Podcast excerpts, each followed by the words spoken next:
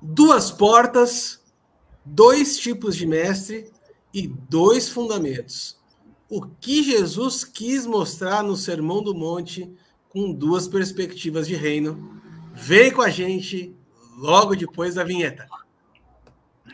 Os Paroleiros um jeito simples e divertido de conversar sobre verdades bíblicas. Vambora, que hoje é dia de parola! E aí, galera, tudo bem com vocês? Bem-vindos mais uma vez a mais uma roda de parola inédita. Estamos hoje encerrando o tema do Sermão do Monte, depois de 20 semanas falando sobre esse tema. Nós finalmente estamos assim concluindo esse tema, mas assim concluindo com o coração muito feliz porque realmente, gente, o que foi conversado o que foi parolado dentro dessas 20 semanas sobre o Sermão do Monte foi algo incrível, foi realmente muito além daquilo que a gente estava. É, eu vou falar planejando, porque a gente não planeja, né? A gente só deixa acontecer, é, mas assim. Os muitos testemunhos que o Sinho tem colhido na rua, né, das pessoas que param ele é, na, na, nas ruas de São Paulo, deram um, um feedback muito importante para a gente. Então, parola de número 147, a última dentro do Sermão do Monte. E vamos seguir em frente. E aí, oráculo, e aí, mente brilhante, bora parolar e fechar aqui então esse assunto? Let's go. Como diz aquele versículo, né? O que tá parolado não dá para desparolar. Acho que é isso. Na Bíblia lá do Ilcinho, na versão dele lá.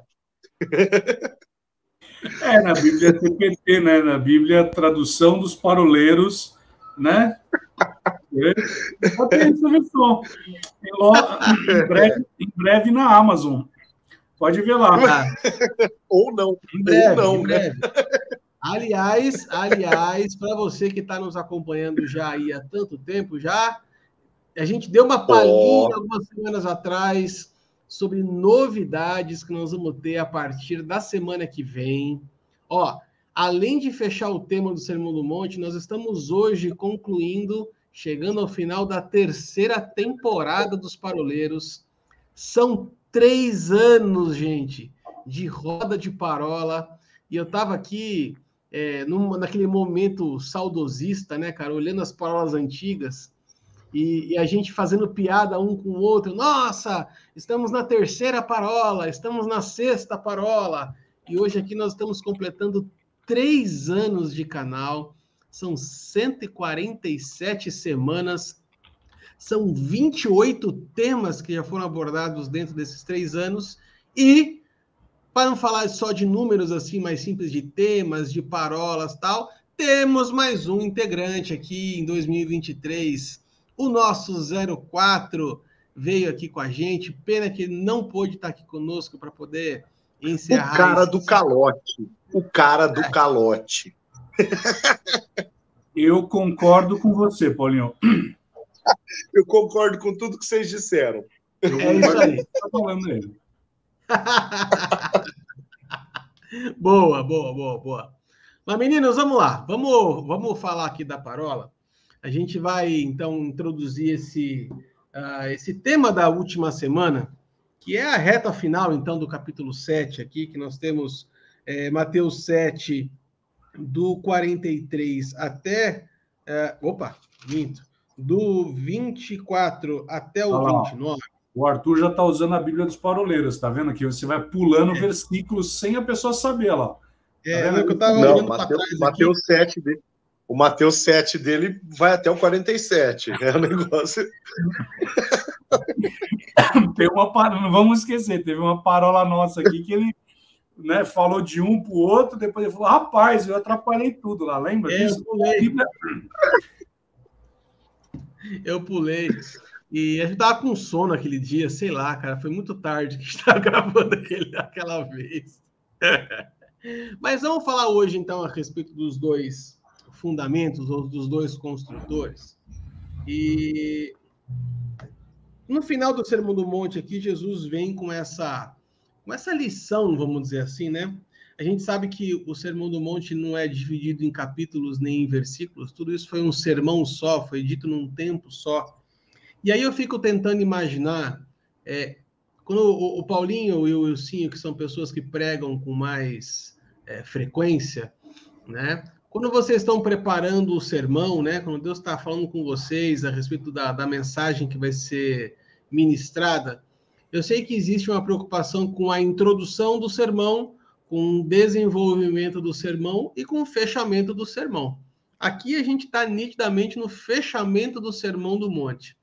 E aí eu fico na minha imaginação criativa aqui, pensando como é que Jesus planejou o fechamento do sermão. É, enquanto ele estava lá orando, pedindo direção do Espírito Santo, ele falou assim: Puxa vida, acho que eu vou encerrar o sermão falando uma coisa que tem que, tem que ser um, um diferencial, assim, tem que ser algo que é, deixa a, pulga atrás da orelha das pessoas. E eu gosto muito dessa do começo dessa parte final.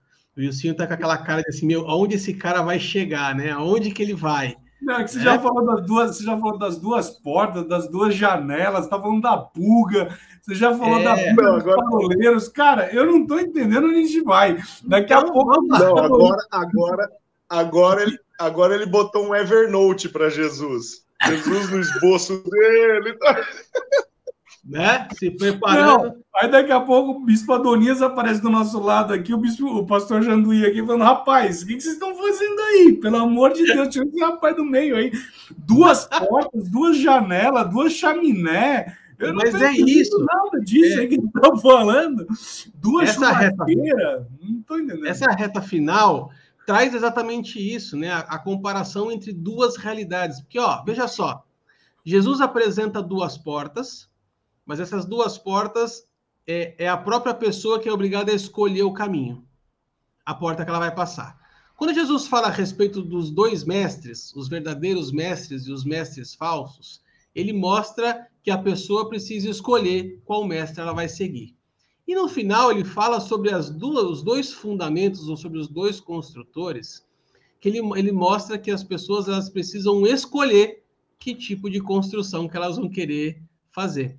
Então Jesus está apresentando aqui duas realidades para a gente, que se nós lermos aos, em pedaços podem parecer três blocos, mas são conectados uma na outra.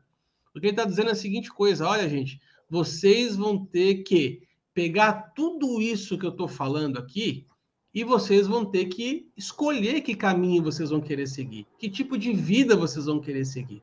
Mas ele usa uma, uma expressão aqui que eu gosto muito, que ele fala assim: aquele que escutar as minhas palavras e as colocar em prática, será como. E aí ele traz a ilustração dos dois construtores. Veja que, para mim, meninos, o segredo deste pedaço não está, é, desse trecho, né? Não está nem na areia, nem na rocha, nem no diploma de engenharia, mas está no fato de você colocar em prática aquilo que Jesus falou. Jesus aqui está dizendo a seguinte coisa: no final do sermão dele, lembrando que esse sermão acontece no começo do ministério de Jesus, é, ele está se apresentando ministerialmente para as pessoas, e quando ele termina a fala dele, ele coloca as palavras dele em pé de igualdade da lei. Ele fala assim: olha, tudo isso que eu estou falando, se vocês colocarem em prática, então vocês serão como um, o construtor, o homem que colocou a, a, casa sobre a rocha tal. Então ele, ele, ele começa aqui a, a, a falar assim: existe realmente uma nova realidade. Existe hoje um, um novo mandamento que eu estou colocando para vocês. Mas nada disso aqui que eu disse faz sentido se de fato vocês não colocarem em prática aquilo que eu estou falando. Em cima disso, deixa eu fazer uma provocação aqui antes da gente efetivamente entrar no assunto. Provoca o sim, então. Deixa só o, deixa só o motoboy chegar com a minha pizza aqui. uma pizza uma hora dessa não é muito convidativa, a hora que nós estamos gravando aqui. Mas, ó, ah, deixa eu fazer uma provocação prática, Arthur, em cima daquilo que você acabou de mencionar, como sendo a intenção de Jesus é, com este encerramento. Quem aí lembra o que o seu pastor pregou domingo passado? Eu lembro. Né? Eu faço essa pergunta pelo seguinte. Já vou lá, filhão. Primeiro, porque eu sou o pastor e eu que preguei a minha. Não, brincadeira. É porque é o seguinte: é justamente disso que Jesus está falando. Jesus ele está deixando muito claro que aquilo que nós ouvimos tem um propósito. O propósito é ser praticado. Aquilo que nós aprendemos tem um propósito. O propósito é edificar os nossos atos, edificar o nosso caráter, transformar a nossa prática, ministrar a nossa prática, fazer com que a nossa prática ela seja é, ela seja conforme aquilo que foi enxertado em nós a partir da palavra que é ministrada na nossa vida. E muitas vezes a gente fala amém lá na igreja. Muitas vezes a gente diz amém para o sermão que nos toca. Muitas vezes a gente diz amém e a gente até responde a um determinado apelo, àquilo que é, é, é, ouvimos lá em um determinado momento. Mas no dia a dia parece que aquilo perde o seu efeito. E é disso que Jesus está falando. Porque uma edificação, ela não tem uma construção, e Jesus usa o exemplo de uma casa, ele não fala de uma barraca. A barraca é transitória, a casa pressupõe-se ser algo permanente, algo de uma resistência maior, algo para durar uma vida, né? Quando Jesus fala, olha, uh, aquele que ouve as minhas palavras e as pratica, assemelha-se ao homem que construiu a sua casa com fundamento sobre uma rocha, fundamentada, né, alicerçada em uma rocha. E olha que interessante. Uh, eu faço uma, uma segunda pergunta. Né? A minha primeira pergunta: quem aí lembra do sermão de domingo passado? A segunda pergunta é: quem aí já passou por perrengues e teve a sua fé balançada, a tua fé sacudida? Muito provavelmente, se isso aconteceu contigo, é porque, quem sabe, princípios que foram é, deitados sobre a sua vida em algum momento foram negligenciados. Né? Ao ponto da fé ser sacudida, ao ponto da fé ser chacoalhada, ao ponto da fé ser balançada, em alguns casos, ao ponto da fé até despencar e escapar pelo vão dos seus dedos. O que, que é isso? É uma casa que não está edificada sobre a rocha. A rocha aqui é o próprio Jesus. Jesus é a própria palavra. Faça essa, essa, essa equação junto comigo. A rocha é Jesus. Jesus é a palavra. Logo, edificar a sua casa sobre a rocha significa edificar a sua casa sobre a palavra. Não à toa ouvir a palavra e praticá-la é colocar em prática aquilo que é a segurança do alicerce que a nossa vida tem que estar firmada, né? Então, não à toa, a partir do momento que eu não dou a mínima para a palavra, ou que a palavra é apenas uma animação para mim durante um tempo de celebração, e eu até digo amém para ela, eu até dou glória, eu até aplaudo, eu até respondo e vou num apelo, mas depois eu nem me lembro daquilo que foi plantado no meu coração. No final das contas, eu estou negligenciando o terreno no qual eu tenho que lançar o alicerce para que a minha casa seja firme. E eu não vou nem tocar no assunto, acho que eu vou deixar para o segundo bloco, porque não vai dar tempo, Arthur, uh, para falar sobre uma realidade que é comum a ambas as casas. Ambas as casas vão tomar chuva, tempestade e vento. Mas isso é assunto para outro momento. Deixa o mente brilhante brilhar agora. é, é interessante a perspectiva, né? Eu lembro que meu pastor pregou no domingo, é, mas o que é interessante aqui, Paulinho, é que de fato, quando Jesus está introduzindo essa questão do fundamento, você vê que eu vou distorcer de vocês aqui, porque é interessante porque Jesus ele coloca sobre os dois fundamentos. Então não é simplesmente a forma como você ouve, mas de fato é onde você está calcando os seus pés. E eu estava dando aula sobre doutrinas básicas e eu apresentei dois exemplos. O primeiro foi a Torre de Pisa.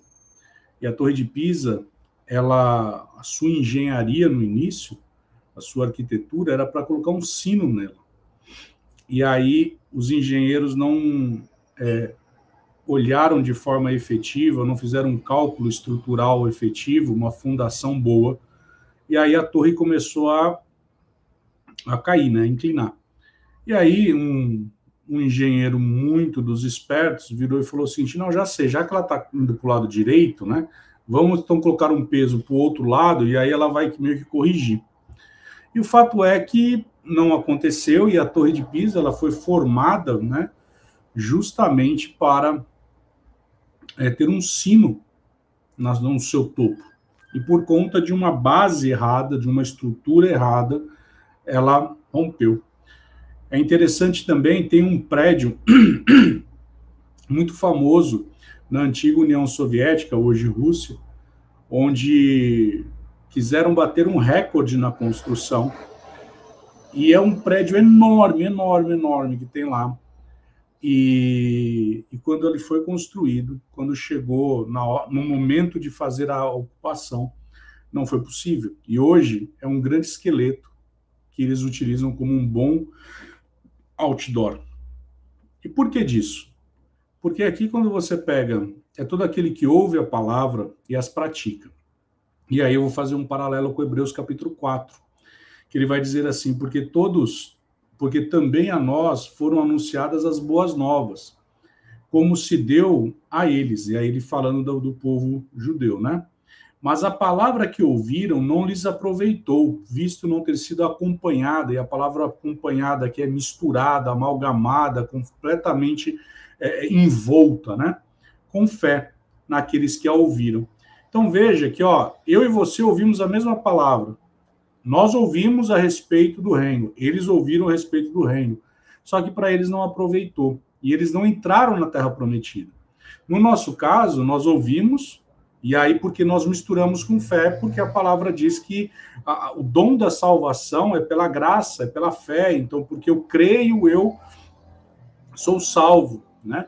Então, Jesus aqui está fazendo um paralelismo a respeito disso. E é interessante porque a palavra edificar, a primeira vez que ele utiliza aqui, como um homem prudente que edificou. Essa palavra no original grego é, é oikodomeu, oikodomeu, que significa construir uma casa, erigir uma construção, restaurar pela construção, reconstruir, reparar. Então veja, ele está colocando uma base. Jesus ele veio trazendo uma base a respeito do que seria doutrina. E aí, mais para frente, Jesus ele vai dizer assim: Eu sou a doutrina, eu sou a lei, eu sou a sã doutrina. E a palavra, Romanos capítulo 10, verso 17, diz que a fé vem pelo ouvir e ouvir a palavra de Deus. Né? Lá em Tiago e também Paulo, falando aos Coríntios, ele vai dizer o seguinte: se eu ouço e eu não pratico, é como um homem que ele está diante de um espelho. E aí, no original, eu estava lendo outro dia um, um determinado livro, e o autor ele fala o que, que significa quando Paulo e Tiago ele vai falar sobre a questão do espelho, né? É, não sei, ele não está falando assim, ó, você olhou no espelho e saiu e falou, epa, cadê? Não, não é isso. Ele, na verdade, a, a, quando o autor está falando sobre isso, ele está falando, olha, você já percebeu uma coisa, quando você vai e olha no espelho, a tua imagem ali não ficou. Ela não ficou gravada. Então, isso, isso que é você olhar para o espelho e tua imagem não ficar ali refletida. Ela não fica é, gravada. Então, quando ele está falando sobre isso, ele está falando: olha, existe um fundamento, existe uma base, e essa base vai fazer com que eu e você possamos é, edificar a nossa fé, cumprir os preceitos daquilo que eu venho dizendo a vocês para que vocês não sofram qualquer sorte de intempéries aí. E aí você continua seguindo, ele fala assim, porque fora edificada sobre a rocha. E essa segunda palavra edificar não é a mesma da primeira. A primeira, como eu disse aqui no grego, é oikodomeu. E aqui, essa segunda, porque fora edificada sobre a rocha, é temelio, que significa colocar um fundamento, tornar estável, estabelecer. Então veja, eu ouvi a palavra, porque eu ouvi a palavra, essa palavra ela vai Eu vou praticar, eu vou envolver com fé, por isso que Tiago diz a respeito que a minha fé ela tem que ter uma, uma atividade, uma, uma ação operante, né, misturada. É, eu estou edificado sobre a rocha. Então, eu estabeleci um padrão. Já no segundo momento, ele vai falar: e todos aqueles que ouvem a minha palavra e não pratica, o que, que aconteceu lá em Hebreus capítulo 4, verso 12? Eu não misturei com fé. Então, o que, que aconteceu na Bíblia dos Paroleiros, que em breve estará no Amazon, que você poderá adquirir? É basicamente dizendo. Ou não. Ou não. Ou não. Ou não. Mas é basicamente é o famoso versículo que está lá em Mateus capítulo 29, verso 4, que vai dizer que você nadou, nadou, nadou e morreu na praia. Porque eles não. o Paulinho até engasgou. É, mas voltando aqui. Porque ele ouviu a palavra, mas ele não misturou com fé. Então, o que, que aconteceu? Eles não entraram na Terra Prometida. Eles não envolveram a, toda aquela atividade, né? E aí Jesus está falando: olha, é um homem insensato, porque se eu ouvi, não pratiquei, eu não envolvi fé, eu sou insensato. Né? E aí ele continua, e ele edificou a casa, e de novo, a oikodomeu, ou seja, a forma como ele restaurou, a forma como ele construiu, a forma como ele veio trazendo um fundamento para aquele reparo, que, que vai acontecer? Ele é sobre areia. E aí o problema não é areia em si, porque você pode ver pessoas como lá em Malibu, né? porque paroleiro também é, é de Malibu, os nossos parolovers, paroloucos, como disse o Arthur, é, você vai ver casa também na praia. O problema não é a areia em si, mas ela sendo o seu fundamento. E aí ele vai falar, e caiu a chuva, transbordou, e aí ele veio com ímpeto e desabou. Por quê? Porque esse fundamento não foi envolvido com fé. E aí, para terminar minha parte aqui, é, você vai se lembrar em João capítulo 6, quando Jesus ele acaba de dar aquela ministração sobre quem não comer da minha carne, não beber do meu sangue, não tem parte comigo. E o rapaz fala assim: Nossa, dura essa pregação. Quem poderá, né, é, suportá-la? E ele vira as costas, tal. E Jesus fala assim: E aí, Pedrão, você vai ficar aqui? Aí Pedro fala assim: Olha, eu não estou entendendo nada que você está falando. Mas eu sei de uma coisa, porque quando você está falando, espírito e vida vem dentro de mim, e alguma coisa acontece, porque lá em João, capítulo 6, verso 63, diz que a palavra ela é espírito e ela é vida. Olha, Jesus, eu não estou entendendo nada que você está falando. Eu sei que o negócio aqui é bem complexo. Esse negócio aqui dá um entendimento que existe uma questão de comer carne, de beber sangue. Talvez hoje o meu nível de entendimento, de revelação não seja esse, mas eu sei de uma coisa: você estava falando e vida chegou até mim. Então eu quero estar junto contigo, eu quero estar envolvido lado a lado contigo, né? Então, é, quando nós estamos falando de dois fundamentos, nós estamos falando disso. E, de novo, né, eu já brinquei várias vezes aqui em outras parolas, cuidado ouvidinho com o que ouve, cuidado olhinho com o que vê, porque muitas vezes nós estamos emprestando os nossos ouvidos a uma doutrina errada, nós estamos assistindo coisas que não deveríamos estar assistindo, e aí isso, para mim, é, é, é muito importante. Porque qual é a doutrina que eu estou sendo exposto? Qual é a influência que eu estou me sujeitando? E aqui Jesus está falando isso. Olha, cuidado com a influência que você pode sofrer, porque a forma como você se sujeita é a forma onde você vai edificar a sua fé. Isso significa dizer que muito provavelmente você vai ser um daqueles. E aí eu retomo aquilo que o Paulinho falou no início, né? quando o Paulinho ele citou dizendo, olha, muitas vezes é porque você o teu princípio está errado, você foi no culto, você falou amém, você leu a tua palavra, mas você não colocou a palavra em, em prática. Muito provavelmente não é porque você não sabe a pregação do teu pastor de domingo, mas muito provavelmente porque você tem emprestado os teus ouvidos e os teus olhos a uma doutrina que ela vai te levar a ser corrompido. E Paulo vai dizer: que as más conversações corrompem os bons costumes, né? Sim, eu tava, enquanto você estava aí falando, eu me veio uma frase na cabeça aqui e eu fui procurar a fonte, mas existe um ditado muito antigo que diz assim: saber e não fazer, ainda assim é não saber.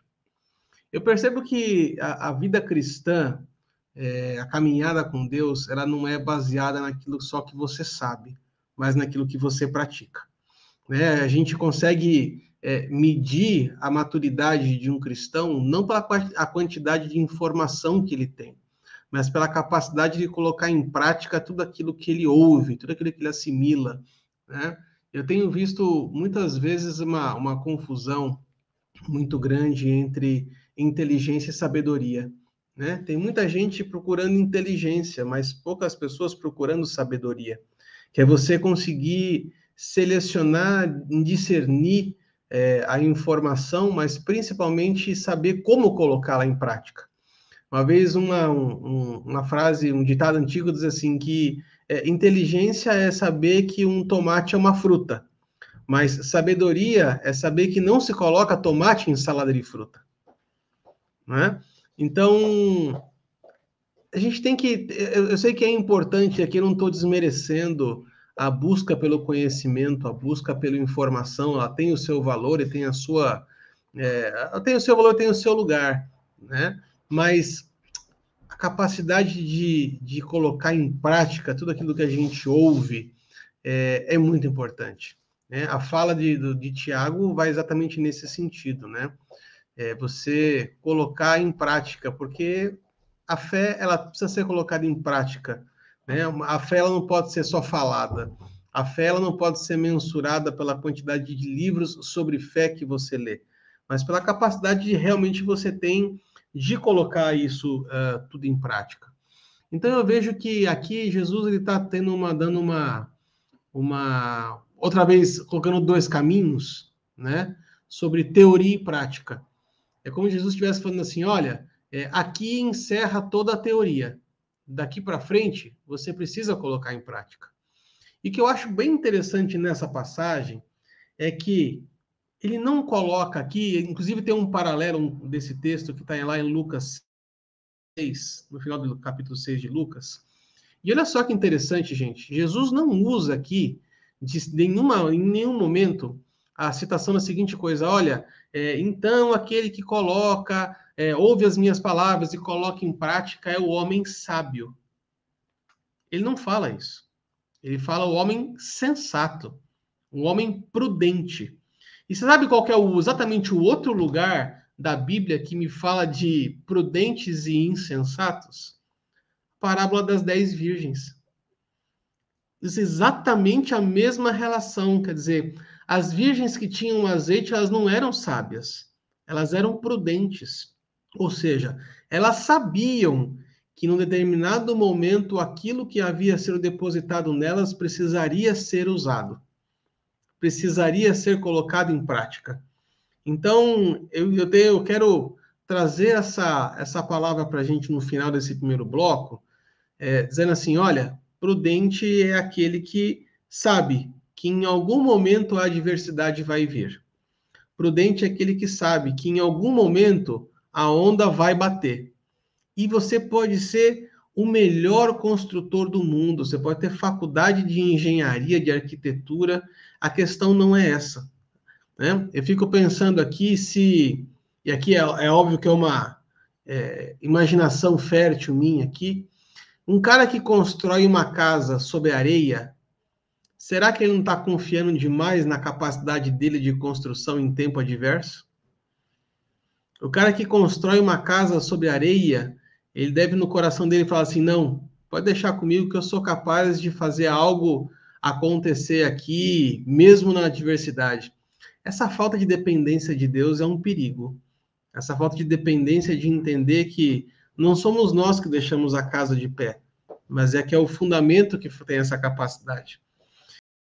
Paulinho, no final do outro bloco, você, é, como eu estava falando sobre a, a, os fundamentos, enfim, e aí você falou assim, cara, tem um assunto que eu não vou entrar agora, porque vai faltar tempo. Então, cara, agora o segundo bloco está só começando, o tempo você tem.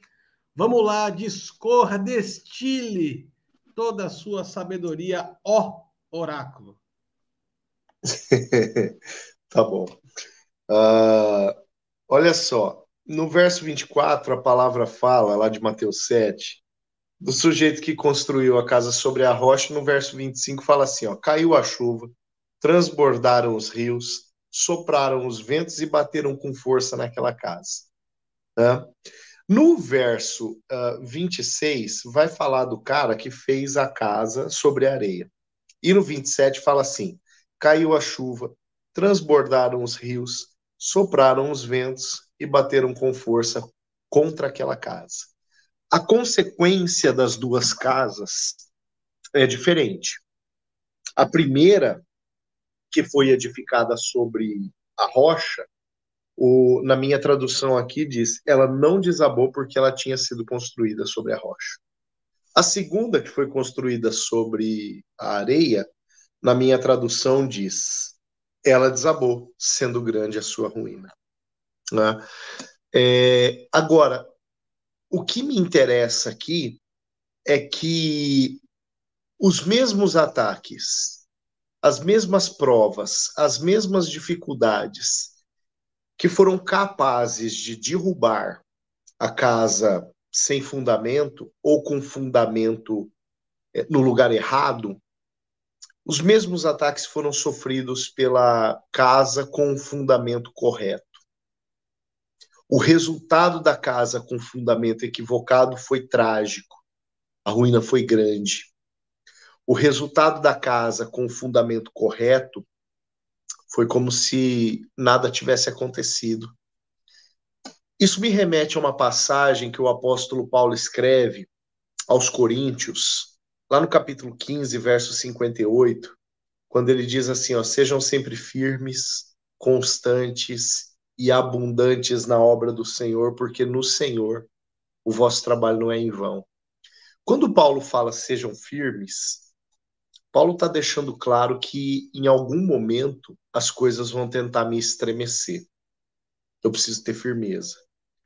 Quando ele fala sejam constantes, ele está deixando claro ali que eu vou ser tentado muitas vezes à inconstância, né? A deixar de persistir, a deixar de lutar. Eu estava fazendo uma live mais cedo e refletindo sobre Josué capítulo 14, quando Caleb, 45 anos depois de receber a promessa de que o território no qual ele viu os filhos de Anak, que era o Monte Hebron, seria dele. 45 anos depois e ele tinha 85 anos de idade quando ele vai até Josué e pede Hebron para si, dizendo assim, ó, hoje eu tô com o mesmo ânimo, só que eu tô com a mesma força que eu tinha 45 anos atrás. Isso é tão real que no capítulo 15, ele é o cara que puxa a espada com 85 anos de idade e comanda o exército da tomada do Monte Hebron e bota os anaquins para correr e toma posse daquela terra. Ele desapossa os gigantes daquela terra, né? Isso para mim é um cara firme, constante e abundante.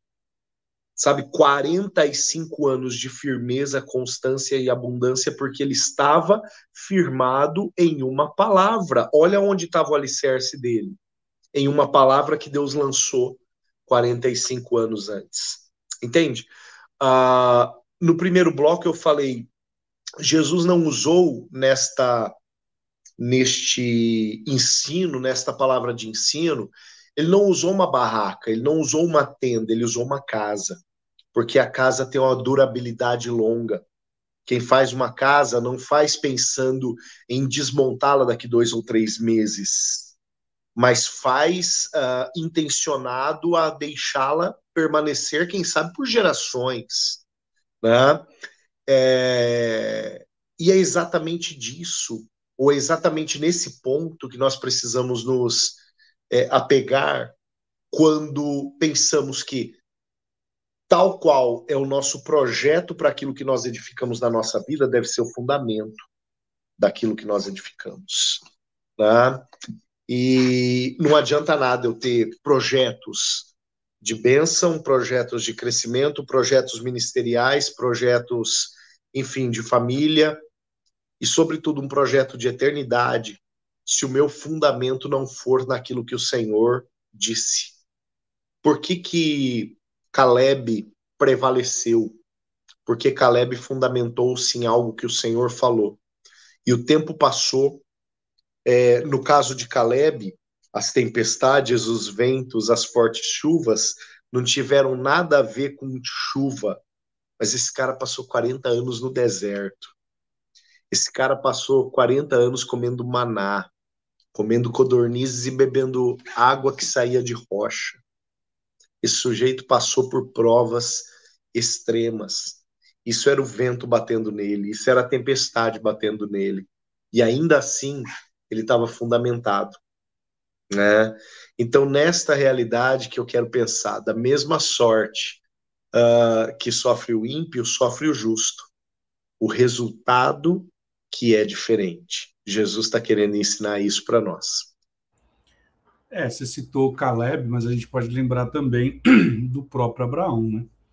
O Abraão, a ponto de ser imputado amigo de Deus e o pai da fé. Ele ele recebeu uma palavra, Deus faz com ele, reitera a aliança com ele três vezes, e aí você vê na caminhada dele, ele em momento nenhum, quando ele vai titubear, e aí é interessante, porque no outro bloco você falou algo interessante, que você disse assim, muitas vezes a gente é, tem uma, uma fraqueza na nossa caminhada, muitas vezes por conta da, da base, do princípio, né? E nós vamos ver Abraão, ele pelo menos duas vezes eu me recordo aqui, ele escapou na marcha, né? A primeira, quando ele vai lá e uh, se deita com Agar, né? Então, assim, ele duvidou da palavra que Deus tinha colocado no coração dele. E imediatamente Deus ele vai lá e fala: rapaz, escuta lá tua mulher, manda esse menino embora, que tá tudo certo, vai, ele vai ser bênção, eu vou abençoar. E você vê depois melhor antes, né? Antes disso, quando ele se encontra com aquele rei, ele fala: Não, isso aqui é minha, minha irmã, não tem nada a ver, né? E ele deixa de acreditar naquilo que mais para frente, segundo Crônicas 20, 20, diz que quando eu creio em Deus eu estou seguro. E aí você vê que há uma correção na rota de Abraão, e quando a rota de Abraão é corrigida, a gente vê ele sendo fundamentado a tal ponto que dali para frente, quando Deus pede para ele, ei, me dá teu Isaac aí, ele nem bobeia, ele vai lá e fala, bora lá, vamos lá para o monte. Aí o menino tá olhando lá e fala, pai, eu tô vendo aqui que tem um machadinho, tem um cutel, tem uma tem o fósforo, tem a gasolina aqui, isso está na Bíblia dos Paroleiros, gente, em breve na Amazon. E aí, você olha lá. E aí, ele olha, ele olha lá e ele vê, rapaz, eu estou vendo tudo isso aqui e nada está acontecendo. Ele fala assim, mas Deus proverá. Veja que quem fala agora Deus proverá é o homem que está fundamentado. É o homem que fraquejou e falou: Não, isso aqui é minha, minha irmã. É o homem que foi fundamentado, sendo fundamentado. E nessa, nessa caminhada dele, você vai vendo algo sendo estruturado. E você citou aí Paulo quando fala da perseverança. E aí, mais para frente, o próprio apóstolo Pedro ele vai citar também a respeito disso, né? Ou seja, Paulo ele fala, Pedro ele fala sobre nós perseverarmos, de nós darmos, termos uma vida constante, uma vida é, que não é o crente elevador, que uma hora está lá em cima, outra hora está lá embaixo. Não, ele é constante. Pode estar tá dando na canela, ele está indo, ele está constante tal. Ou seja, veja, Abraão, ele poderia ter simplesmente jogado tudo para cima, porque ele fala: Deus, olha só, na minha casa não tem um herdeiro. E aí? Aí Deus vai lá com ele, com toda a paciência, e fala: Bom, meu filho, vem cá, que eu vou te explicar uma coisa. Eu vou reiterar, eu vou ratificar a aliança que eu já tinha feito contigo lá atrás. Mas agora vai ser mais claro, né? É, você vê a fundamentação. Eu tenho uma, uma frase do irmão Reagan. Olha, o Arthur, o Arthur devia estar tá até olhando, prestando atenção em mim, mas ele não está. Que faz um tempão que eu não cito Reagan. Ah, você quer dar uma de Bíblia, de crente, vai? É, gente, essa daí é uma. Essa daí, gente, que vocês estão nos assistindo, quem está nos assistindo, essa é uma das folhas da nossa Bíblia dos Paroleiros. Em breve na Amazon. É... E aí, o que, que acontece? É, o irmão Reagan ele fala assim que no dia que você tiver essa é a Bíblia anotada dos paroleiros, em breve na Amazon. E e ele fala assim: o dia que você tiver tão cheio, tão cheio, tão cheio da palavra, que por mais que você passe por aflições, por, por adversidades, sabe de uma coisa? A única coisa que vai sair de você vai ser palavra. Então, veja, de novo, nós estamos falando sobre o fundamento. Porque é, eu creio em Deus. Né? Josafá, a história conta que estava tendo uma adversidade tremenda e ele fala assim: Olha, eu não sei o que fazer, mas eu vou orar. E Deus fala assim: Olha, é, essa batalha não é sua, essa batalha é minha.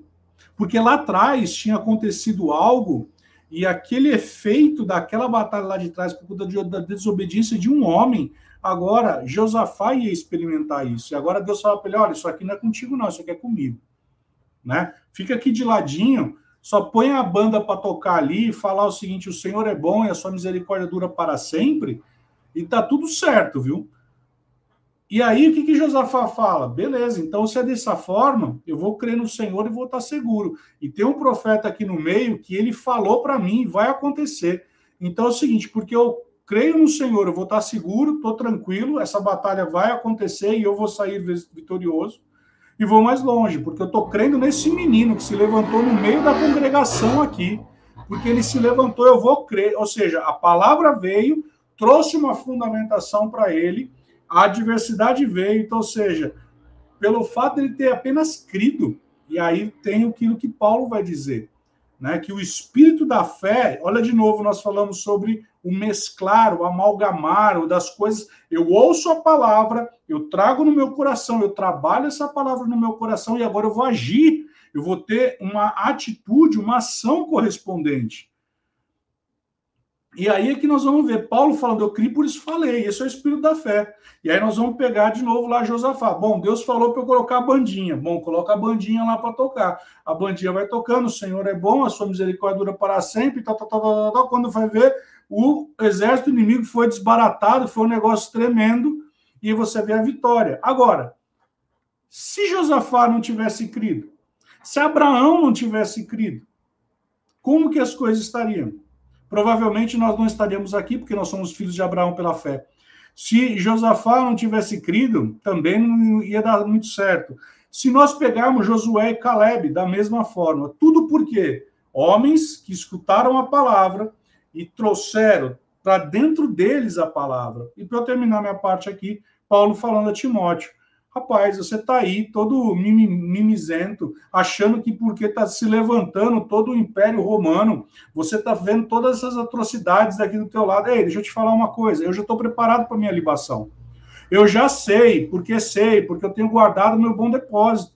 Eu sei que eu corri a carreira que me foi proposta.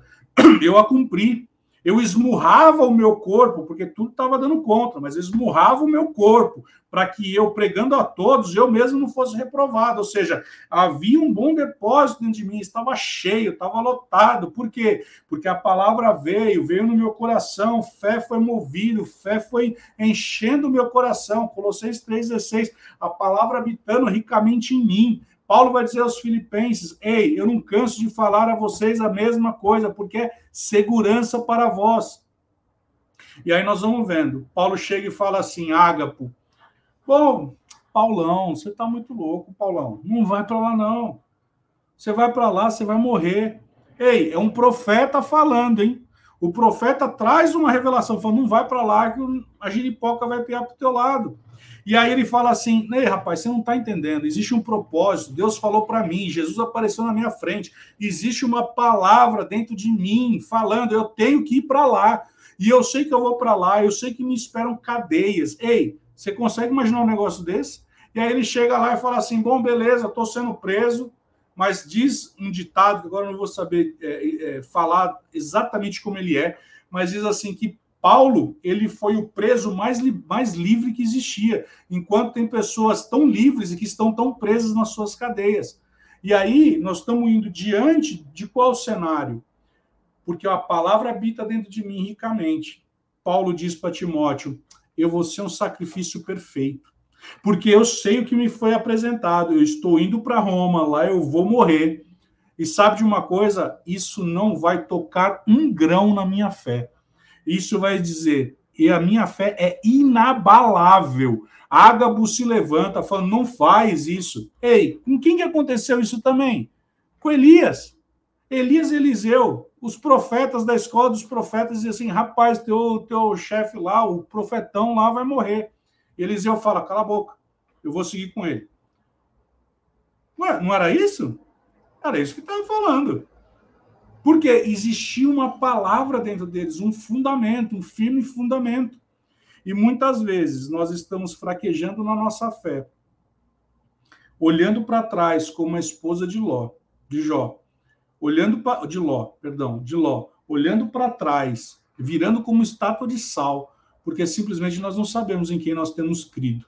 E nós começamos a depositar no, a nossa fé, né? Para ficar uma parte mais engraçada aqui, quando eu me converti, não sei se o Paulinho vai lembrar disso, eu carregava no meu bolso um alho. E até estava dando aula outro dia disso daí. É verdade. É, eu estava dando aula lá na. Estava falando sobre arrependimento de obras mortas, né? E eu falei que eu tinha me convertido e eu levava no meu bolso um alho. Por quê? Tinha na minha família uma tradição de que o alho. E aí eu falei assim, gente, é tão maluco isso que eu achava que eu ia enfrentar um vampiro. Então eu tinha que ter um alho no meu bolso, né? Para você ver. A minha fé estava depositada num negócio. Aí uma aluna me perguntou: Mas você não ficava fedido, não? Eu falei: Não sei. Eu não estava fedido, pelo menos eu não lembro. Mas significa o quê? Essa brincadeira que eu faço. Onde nós estamos depositando a nossa fé? Onde nós estamos misturando as coisas? Porque isso tem tudo a ver com o fundamento, a base, onde eu tenho crido, onde eu tenho fundamentado. Por isso que nós temos que sempre lembrar da musiquinha Cuidado o ouvidinho com o que ouve, cuidado o olhinho com o que vê. Vocês sabem que eu estava aqui, enquanto você estava falando, eu estava aqui pesquisando a respeito da construção do templo, né? Lá na, no livro de Primeira Reis. E é muito detalhado a respeito de algumas informações de como o templo foi construído, com suas medidas, enfim.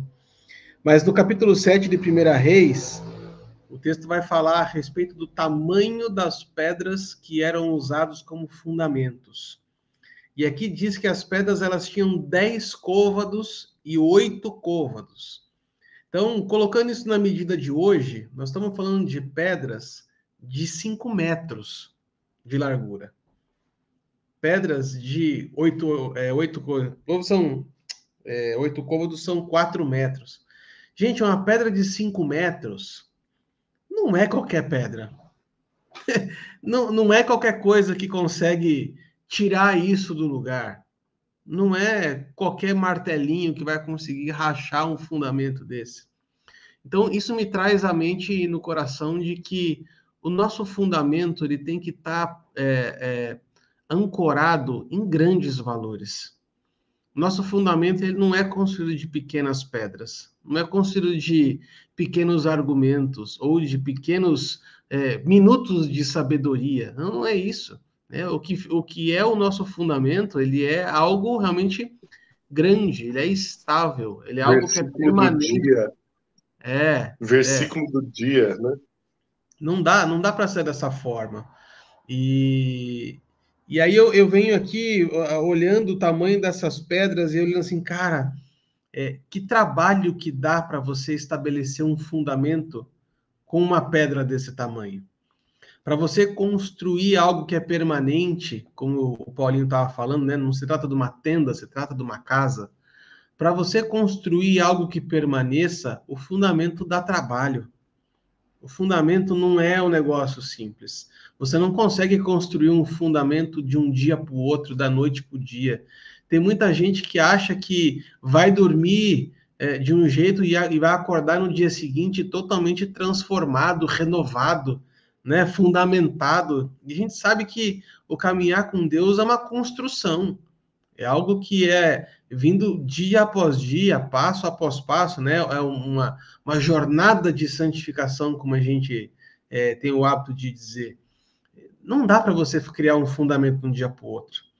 E digo mais, né? A exemplo do que é, o apóstolo Paulo vai falar lá em 1 Coríntios 3, versículo 11, ele vai falar assim: porque ninguém pode lançar um outro fundamento além do que esse que já foi posto.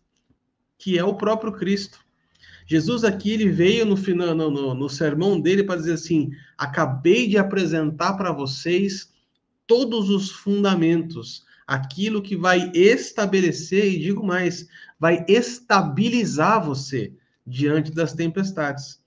E a gente fica pensando por que muitas vezes é, fica a, a, gente se balança no nosso interior quando o vento vem, quando o terremoto, terremoto vem, quando o maremoto vem. É porque o nosso alicerce não está bem estabelecido.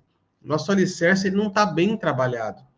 Né? Se você for pegar, eu gosto de, de observar às vezes alguns documentários do, do NetGeo, é, quando ele mostra aquelas mega construções no Japão, principalmente, que são aqueles prédios que são construídos e preparados para suportar terremotos, né? E aí o grande segredo desses prédios, além do fundamento, é que existe um, um, uma, um, peso, né? Uma bola de concreto, de ferro, sei lá do que, que é também aquela bola, não importa, mas ela fica bem no centro da parte interior, que aquilo lá traz estabilidade, traz peso é aquilo que determina se o prédio é, vai aguentar ou se não vai aguentar. Nós precisamos, é, meninos, e você que nos acompanha, precisamos investir mais nos nossos fundamentos.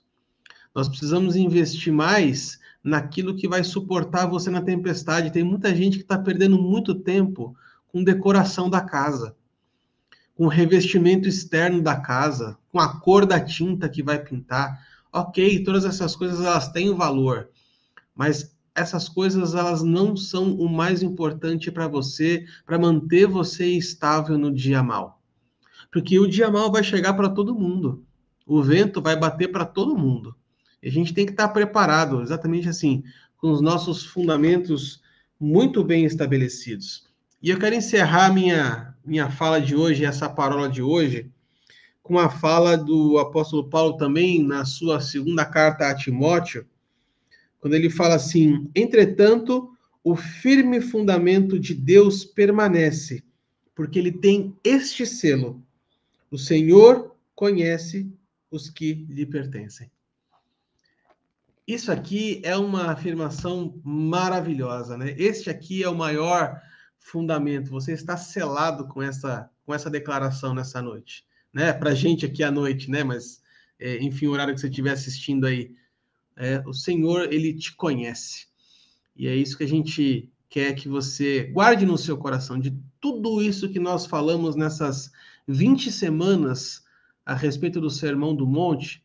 Há duas coisas que ficam aqui muito gravadas para o nosso coração é: primeira é coloque em prática tudo aquilo que você aprendeu.